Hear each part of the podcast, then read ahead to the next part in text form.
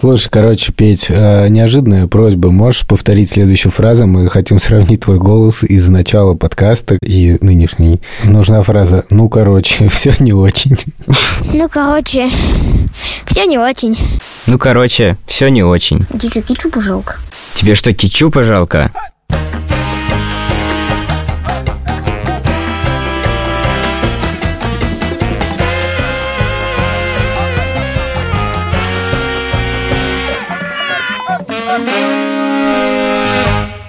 Привет, меня зовут Александр Барсенко, это подкаст «Сперва роди».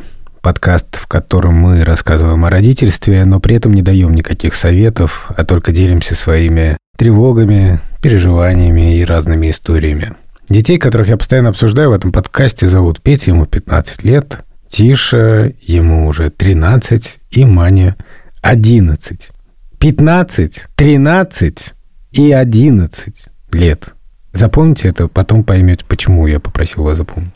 Меня зовут Юра, у меня есть сын Лева, ему 5. Запомните, пожалуйста, что 5. Пять лет? Уже? Нет, еще нет. А, блин, господи, что я несу? Я устал. Блин, может вам за меня произнести подводку? А, Привет, меня зовут Юрий Сапрыкин, у меня есть сын Лева, ему почти 5 лет. Подписывайтесь на наш телеграм-канал, где мы ничего не постим, вернее, мы постим разные дурацкие сообщения, которые обычно означают то, что выпуск вышел. Привет, а меня зовут Владимир Цибульский, у меня есть дочь Соня, ей тоже почти 5 лет. А еще у нас есть партнер – образовательная платформа «Нитология». Там можно научиться буквально всему – UX-дизайну, программированию. В середине эпизода будет наша совместная рубрика про перемены в нашей жизни. Потому что нитология реально меняет жизни людей. А еще у нас есть промокод. Смотрите в описании эпизода. И там же ссылка на нитологию. Важный вопрос. В общем, у тебя должен был закончиться этот период ретроградный. Что-нибудь изменилось? Ты что-нибудь почувствовал где-то в душе или в жизни? Стало ужасно просто. Полная жесть. Извини, извини, что я Сил нет. У меня сегодня day off, отгул по-русски. У тебя отгул. Отлично. День вне. Я сегодня такой встал, и я думаю, настолько плохое настроение. Атмосфера в семье, так сказать, микроклимат такой тяжелый, что я не могу этому поддаваться. Типа, надо бодриться. Я виню во всем не ретроградный Меркурий, а, расписание Маниной школы. А, я Потому думал, реально ежедневно вставать в такую рань, в такую урань, невозможно. И просто как бы все силы на, нуле, как бы, а, слава богу, я как бы взрослый человек, я поэтому помню, что если очень плохое настроение, то, возможно, это связано с просто физическим состоянием. Возможно, это связано с тем, что Урань повернулся задом. Я открыл Facebook, увидел сообщение в Фейсбуке моего доброго знакомого Димы Шабельникова, который писал, что Яндекс оцифровал метрические книги, и теперь можно удобно искать по метрическим книгам. Давайте я расскажу, что такое метрические книги. Мне кажется, многие могут не знать, наши маленькие слушатели, которым сейчас 8, 9, 10 лет. А знаем, их большинство. Это наше ядро, наша, так сказать, главная аудитория. Ведь наш подкаст – это белый шум для детей. Значит, метрические книги – это там, где записывали сведения. Вот когда человек родился, сейчас все это записывается в ЗАГСе, а раньше это записывалось в церквях, ну, или в синагогах, в общем, в зависимости от э, того, какую веру человек исповедовал.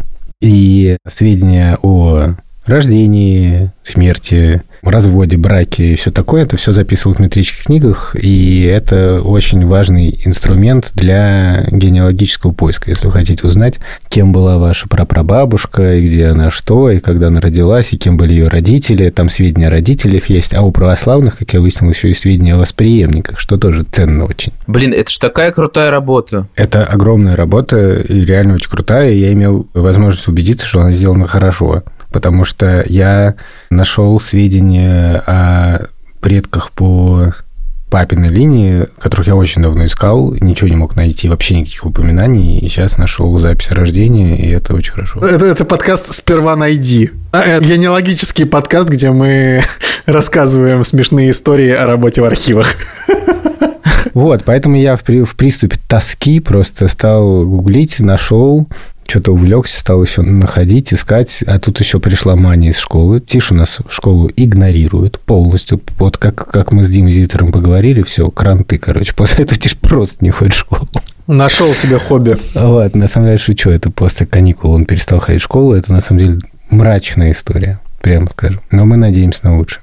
А что он делает вместо школы просто? Он много спит, и у него как-то сильно сбился режим, и это тоже как бы не влияет хорошо на микроклимат в семье, когда кто-то постоянно спит, а ночью колобродит.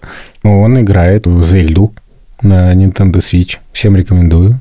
Отличная игра. Я, правда, не играл, но мне очень нравится. Чего-то он иногда читает или смотрит, потому что недавно он, например, прислал мне на работу следующее сообщение.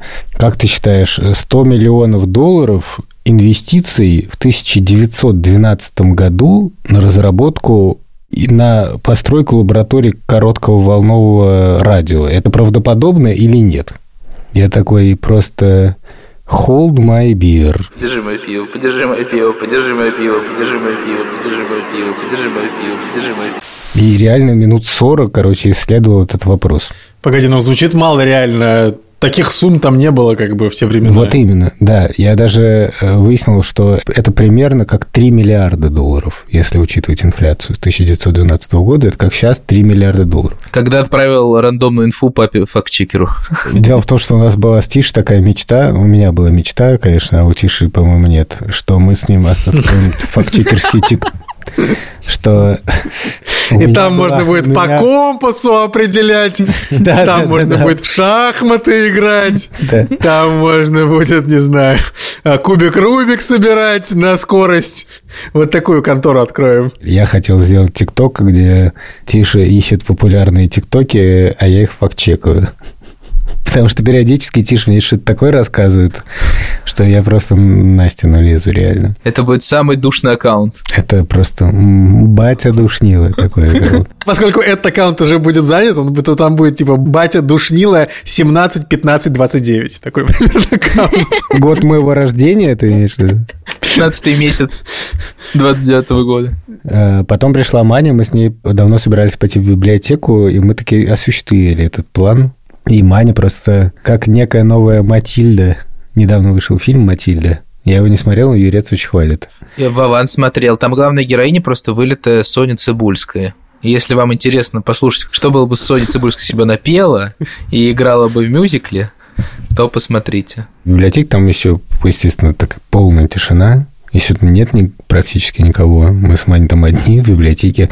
Тут мне пишет выпускающий редакторка подкаста «Вить увидел». Всем очень рекомендую. Детский подкаст о птицах. Борзин, определи птицу. Вована. Обыкновенный. А, Классический. Классический. Классический Вован. И мне выпускающая редакторка Лиза Марантиди пишет, Саша, ты можешь поорать? Ну, типа, записать на iPhone, как ты орешь. Мне для выпуска нужно. Я говорю, я в библиотеке. Дети очень взрослые стали. Я иногда думаю, когда это случилось?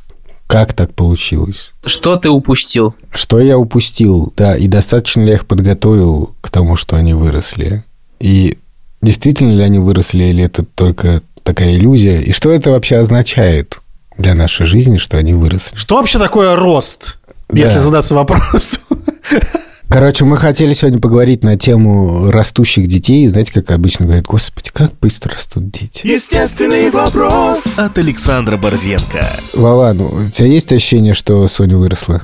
Я взял Соню на руки и, короче, типа, вот мотал ее по-всякому. Взял, как примерно, когда укачивают младенца, вот так. Но Соня, блин, длиннее младенца, я не знаю во сколько раз, в два. Когда она родилась, она была 57 сантиметров. И, знаешь, когда младенца качаешь, он как бы такой компактный, и ты его, ну, просто как бы, как, как такой, ну, Как небольшой... кабачочек такой. Да, физическое тело качаешь, просто ничего не происходит.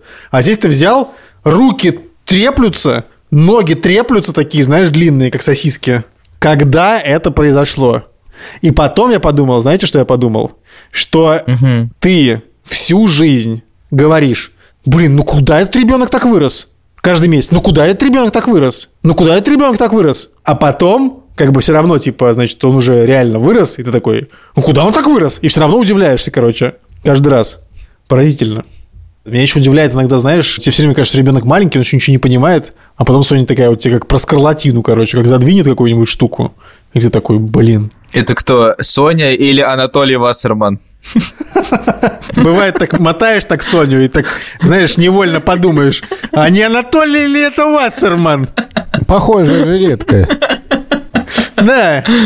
И ножки такие у него такие, оп-оп, и ручки, оп-оп, болтаются. Как это развидеть? Юрий, а а- Алёва как влезает в твои руки? Слушай, я помнишь, было много эпизодов прошлого сезона, когда я жаловался, что Лёва все время на ручки просится.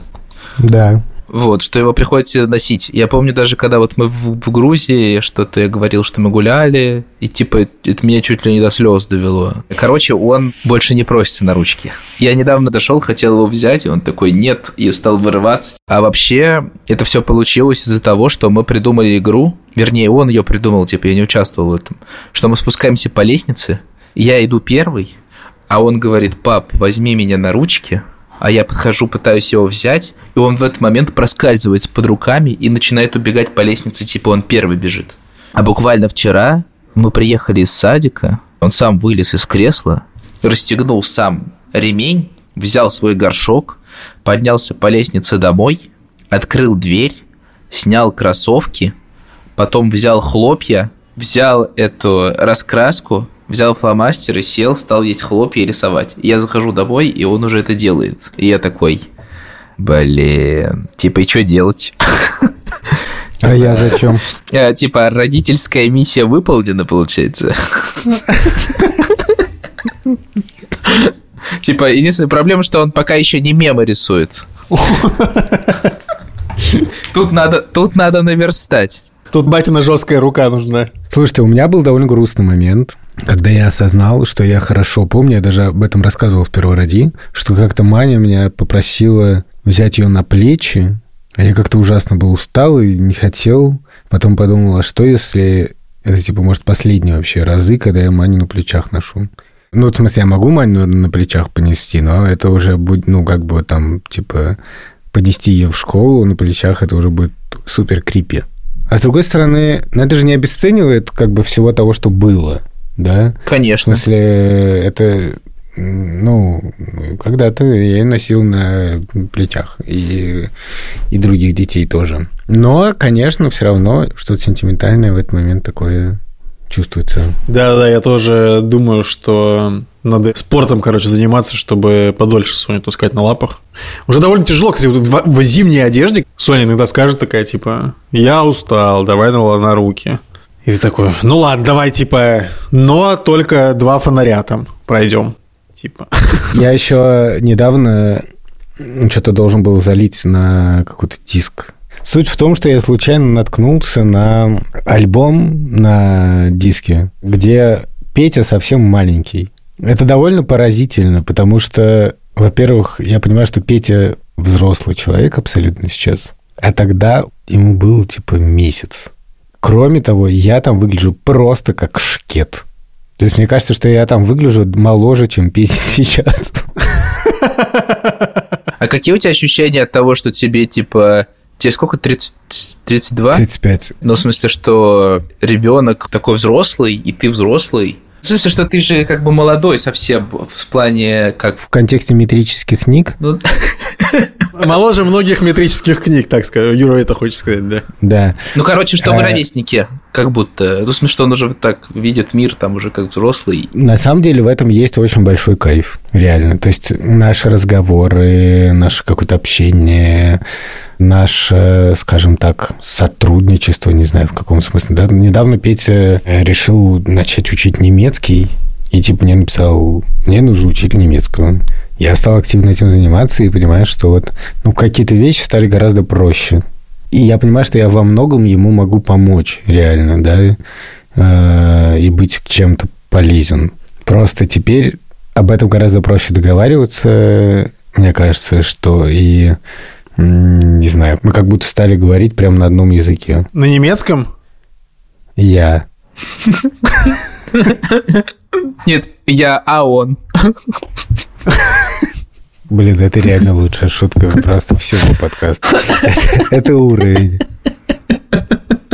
В какой-то момент становится все-таки проще, да, если дети вырастают. Ну, мне кажется, это, это во многом зависит от э, человека. Ну, тут нужно все-таки учитывать, да, что Петя сейчас живет отдельно от нас. Он живет в Москве с бабушкой. Я в 15 лет, при том, что я вроде как во многих отношениях был, типа, очень взрослый человек, но я не уверен, что я смог бы вот так вот жить. И мне кажется, если бы я жил один, то я точно не стал бы ходить в школу, в музыкальной школе я не учился, а Петя прям нормально. Ну, в смысле, Петя пропускает на самом школу иногда, но он играет на своей виолончели, чем-то занимается. Это еще особенно ценно в рамках какого-то гендерного воспитания, потому что меня, меня никто не учил стирать, например, и у меня не было необходимости стирать.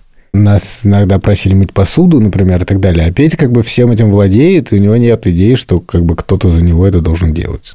Это очень ценно. На самом деле это круто, да. У вас же тоже наверняка такого не было. Нет. Не было. Потом будет зато рассказывать, типа, я в 15 лет из отчего дома там, типа, свалил, короче. Но мы на днях пришли домой, и Лева 9 минут рассказывал про тоботов без остановки. Это было похоже на рэп Эминема. И когда упадет Марс, нам все равно, блин, нужно э, что-то собираться сделать. А уже, когда, когда нам Марс прилетит, э, э, надо собирать все оружие и, и все машины такие, и роботы, и самолеты, даже и вертолеты, даже отбойные. И, и нам придется все пушки собирать. И, и мы, и мы превратимся в настоящих героев паутины. Я буду, я буду пауком, человеком-пауком, который сможет ползать по деревьям и всем паутинам. А ты будешь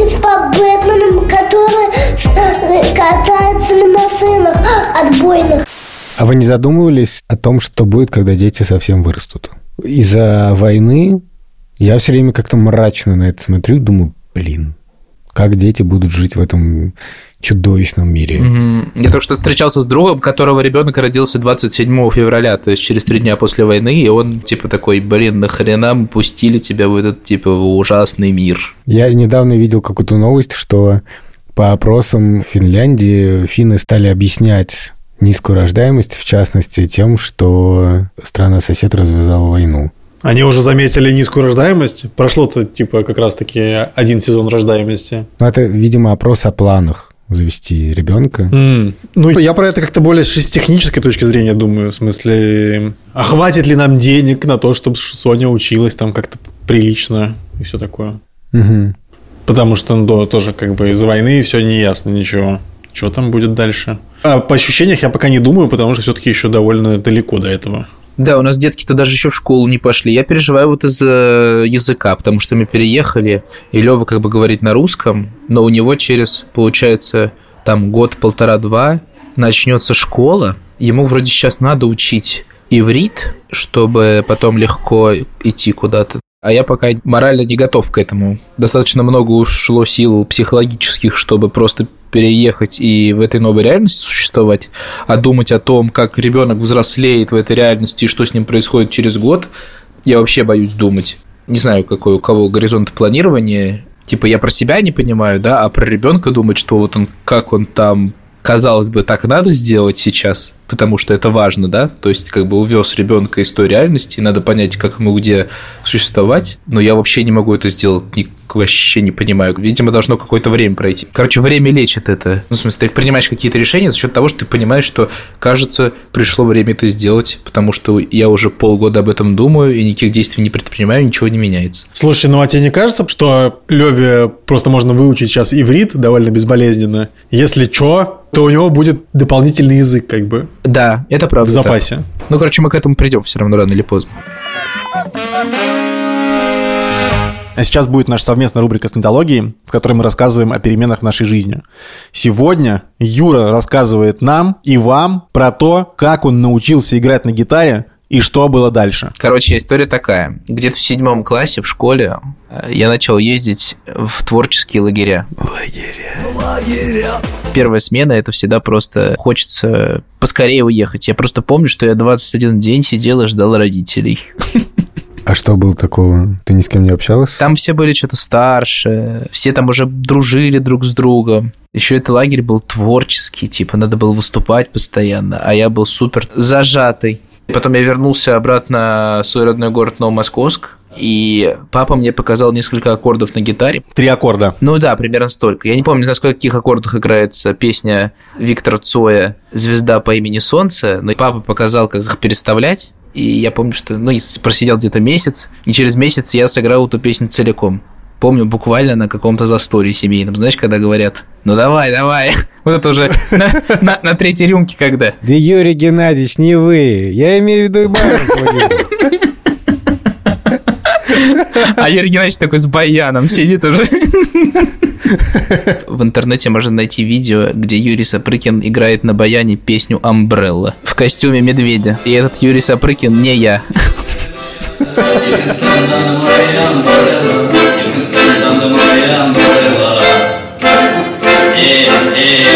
Я потом поехал в лагерь. Представляешь, собирается группа людей, они хотят попеть любимые песни, но не всегда есть человек, который умеет играть на гитаре. И тут Появляюсь я. появляюсь я. Юра-гитарист. Нет, ну, в общем, это просто в целом как-то помогало выступать на сцене. Короче, очень помогало это, как сказал бы Александр II, раскрепоститься.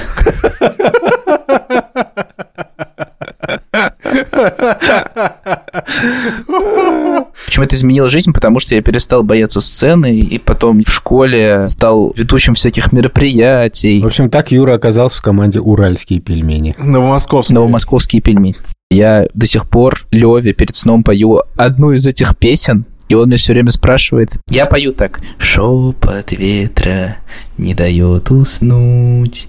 За окошком дождик льет, как из ведра. Я прощаюсь с вами и опять иду в свой дальний путь. Извините, мне уже пора. Или вы говорите, пап, может, почитаем еще? Что ж, и нам уже пора.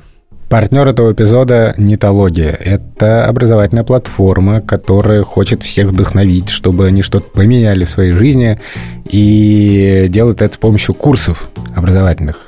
Правда, курсов игры на гитаре нет, но, может, Юра вас научит. Зато есть курсы по фотографии и иллюстрации, если вы, например, хотите рисовать комиксы или что-нибудь такое.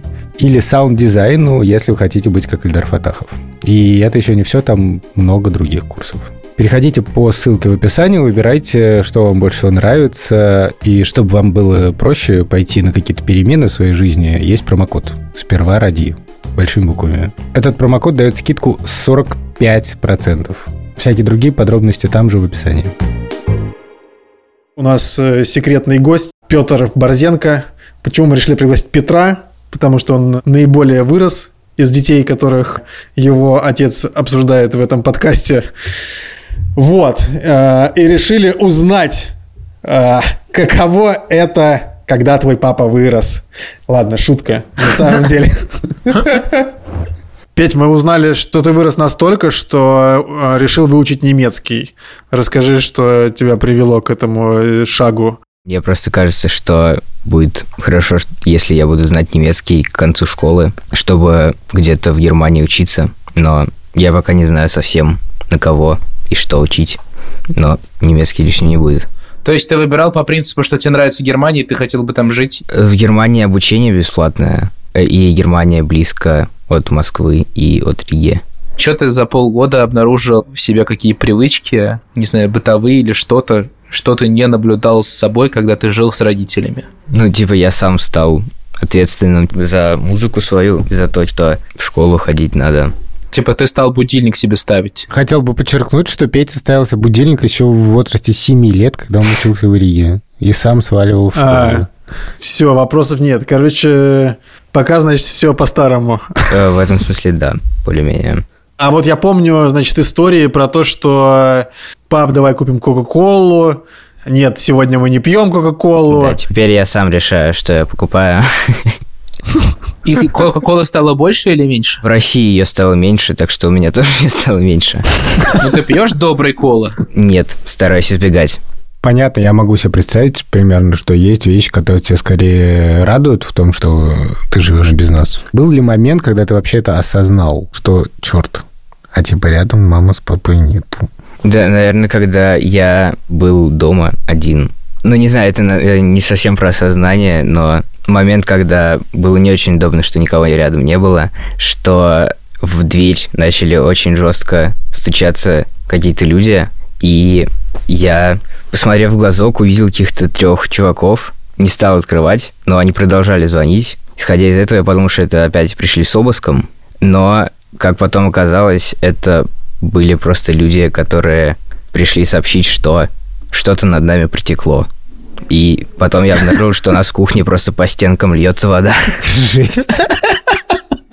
А что бы ты предпочел, мне интересно, из двух этих великолепных опций? Даже не знаю. Они иногда странным образом объединяются, потому что приходят такие, эй, это его сосед, там, типа, у вас вода там хлещет у нас там. Открываешь, а это обыск. И что было? Так что было? Да, да что с квартирой? Я просто первый раз эту историю слышу, честно говоря. Да просто над нами в квартире что-то опять потекло. Ну, такое просто много раз уже было. Так что ничего удивительного. Потом стенки еще, типа, недели две довольно сильно воняли, пока мы их не помыли. Тоже было не очень приятно. Поскольку никто из нас не жил в 15 лет самостоятельно, хочется понять, что мы упустили, в чем главный кайф. Клево, да, но как-то немножко скучновато, пустовато в квартире обычно. Естественный вопрос от Юрия Сапрыкина. А ты зовешь друзей, вы устраиваете симфонический оркестр? Симфонический оркестр. Кстати, реально было. При, приходили репетировать. Симфо- Ну, не симфонический, конечно, ансамбль. Сколько там было музыкантов? По-моему, семь человек. Блин, Ничего капец, себе. вот это круто. Если ваша вечеринка не похожа на эту. Да-да-да, даже не предлагайте мне ваш смычок. А как... У вас также устроены денежные отношения, как и до? Нет, тогда денежных отношений как таковых особо не было, просто я получал типа, какое-то количество в месяц, очень маленькое количество. Но сейчас просто, ну, папе на карту, когда приходят э, деньги, я просто их беру. А как ты их распределяешь? Ну, есть ты продумываешь бюджет типа на нет, месяц, например? Вообще нет. Я просто стараюсь Ты- не тратить супер много. Ты предпочитаешь типа себе готовить сам или ты в кафе ешь? Нет, я обычно не ем в кафе. Я готовлю сам иногда, но не очень часто. Обычно я заказываю что-то готовое в лавке просто. Слушай, Петь, ну все-таки какие позитивные моменты есть? Хочется позавидовать, честно говоря. Позитивные моменты, что у меня наконец-то своя комната, которую не, не надо делить с Тишей и Маней, потому что это было довольно адово. Особенно, когда они ходили в школу. Потому что, когда они ходили в школу, там по утрам даже будильник не нужен, просто просыпаешься от Сейчас этой проблемы не существует. Да, потому что тише не ходишь. в школу. Как тебе живется с тремя кошками? Э, с тремя кошками жилось ужасно, но сейчас, когда нет собаки, живется более приятно. С собакой все в порядке. Собака у нас. Вчера вечером, придя с прогулки, обнаружил, что мы забыли купить ей корм. У нее такой корм, короче, что надо идти, ну, довольно далеко за этим кормом. И мы решили, а, ладно, накормим ее кашей. Шур сварил кашу, и сегодня собака пришла и просто не стала ее есть. Это было очень грустно. Она просто такая, типа, «М, спасибо. Раньше было лучше. Я перед выпуском позвонил своей маме. Сказал, ты помнишь, когда мне было 15 лет? И мы стали что-то вспоминать, что я делал, когда мне было 15 лет. И это был довольно забавный момент в моей жизни, потому что в этот момент я ушел из школы и пошел в школу-экстернат. И я до сих пор не понимал, почему так получилось, почему я в 10 классе пошел в экстернат. А потом выяснилось, что была какая-то тема, э, если бы я закончил к этому моменту школу, что, то можно было поступить э, в институт на программу, которая тогда только-только открывалась. И я помню, что у меня был с учебой, честно говоря, полный швах, но при этом у меня был некоторый интерес. Тогда я решил, что я свяжу свою жизнь с еврейской цивилизацией, с изучением. Все это из-за того, что я просто много тусовался и много общался. И тогда я как раз зависал все время у своих друзей шкловских. Там была Вася Шкловская, которая этим занималась, там, там преподавала, и мы с ней что-то про это, видимо, говорили. Ну, в общем, Я просто увидел людей, которые этим занимаются, и мне стало интересно. Я поехал на какую-то выездную школу, но в основном для меня кайф был, конечно, не в том, что мне было очень интересно, что написано в Талмуде, или чем занимался Рамбам, а мне было как бы интересно тусить с людьми, которые мне казались очень Которые классными. читают Они как бы и Талмуд. были очень классными. И я думаю, что когда мне было 15, что я, в принципе, больше тусил, чем ты сейчас, Петь. Ну да, потому что, по сути, все мои друзья, они находятся где-то за пределами России в основном. Так что тут особо не осталось никого. Были такие моменты, когда такой, типа, блин, может мне в Ригу поехать? Было, да, когда в конце года в музыкальной школе было очень-очень много всего. Я играю в ансамбле, и у нас в декабре, э, мне кажется, на сумму было 10 выступлений, что было весьма неприятно. На корпоративах? Ну, типа, ну, не платили, правда. Блин, жесть. В основном, когда музыкальная школа очень сильно надоедала, хотелось как-то обратно в Ригу поехать. Понятно. А наоборот, было такое, что тебе батя что-нибудь сказал такое, что такой, я в эту Ригу больше не ногой, короче. Даже не знаю. Мне сейчас просто так дыхание перехватило, вы знали. Просто сижу ну.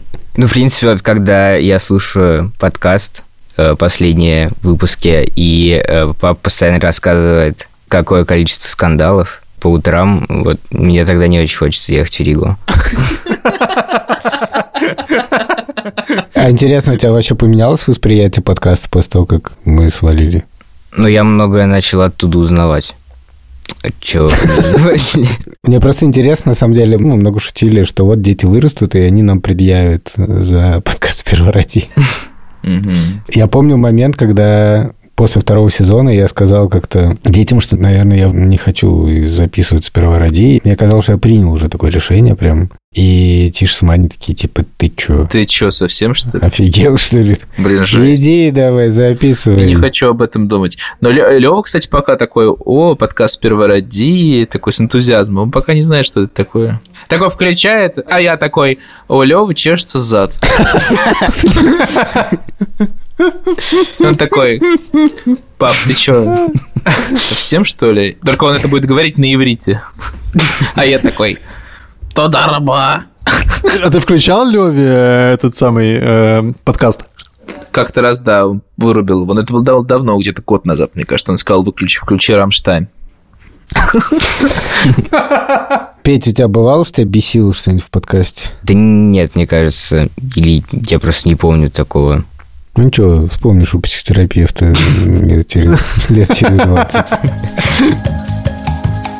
Спасибо всем большое. Особенно спасибо, конечно, Пете, который добрался до студии. Пожалуйста, подписывайтесь на телеграм-канал и читайте метрические книги. А еще мы хотим сказать большое спасибо студии «Либо-либо», редактору Андрею Борзенко, продюсеркам Лесе Бутенко и Лики Кремер, а также саунд-дизайнеру Ильдару Фатахову.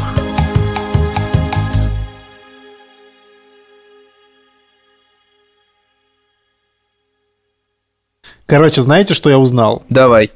Короче, э, не, не буду рассказывать. Я перед... Такой, блин, вырежете это.